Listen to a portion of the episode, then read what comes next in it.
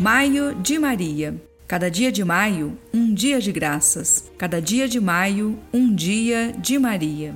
Com vosso divino Filho, abençoai-nos, ó Virgem Maria. Eu sou irmã Márcia Silva e a partir do Santuário de Schanstatt, em Londrina, Paraná, compartilho com você alguns pensamentos para este dia de maio.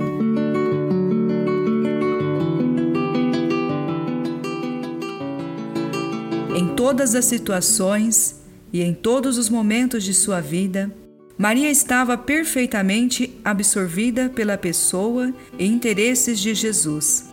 Ela existe somente por causa dele e da sua obra da redenção. Ela vive e age somente por este motivo. Ela sofre somente por este motivo. Ela renuncia a tudo somente por este motivo. Maria foi assunta ao céu, tornou-se rainha do mundo e rainha do céu somente por este motivo. Para si, pessoalmente, ela não quer possuir nada. Seu único interesse é somente a pessoa e a obra de Jesus. E este cuidado é agora o motivo de sua felicidade no céu. Ela tem uma missão singular, a missão de conduzir-nos ao encontro de Jesus pelo caminho da aliança. No santuário de Schanstatt, a Mãe de Deus atrai a si os corações e os forma à imagem de Cristo.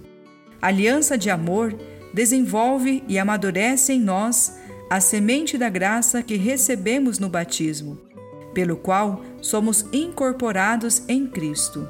Muitos santos, reconhecendo a posição que Deus confiou a Maria no plano da salvação, entregaram-se a ela, depositando em suas mãos o cuidado pela sua vida de santidade.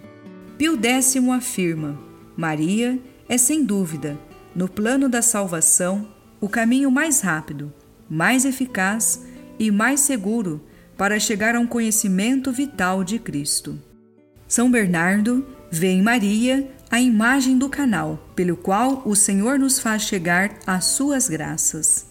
Se Cristo chegou a nós por meio de Maria, ele quer também que nós cheguemos a Ele por meio dela.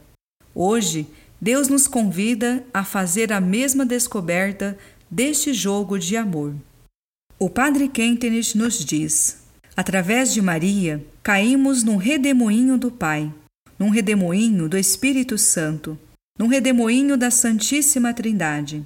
Se mergulharem na água e nadando caírem num redemoinho, não poderão mais sair, Assim se dá com a verdadeira devoção a Nossa Senhora. Podemos também usar outra imagem. Um rio que corre, de repente surge um abismo profundo. Costuma-se dizer: caí numa correnteza. Se me deixar levar pela água, não poderei sair. O amor a Maria é uma correnteza de Cristo. Não sou mais capaz de sair, sou levada para Cristo. Ela é uma correnteza do Pai, uma correnteza do Espírito Santo, uma correnteza da Santíssima Trindade. Não caio simplesmente. Não, sou arrastado por uma força irresistível.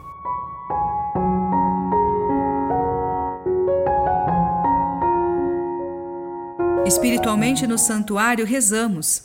Maria, em teu coração, grava-me profundamente com letras de sangue e fogo pois sou teu para sempre.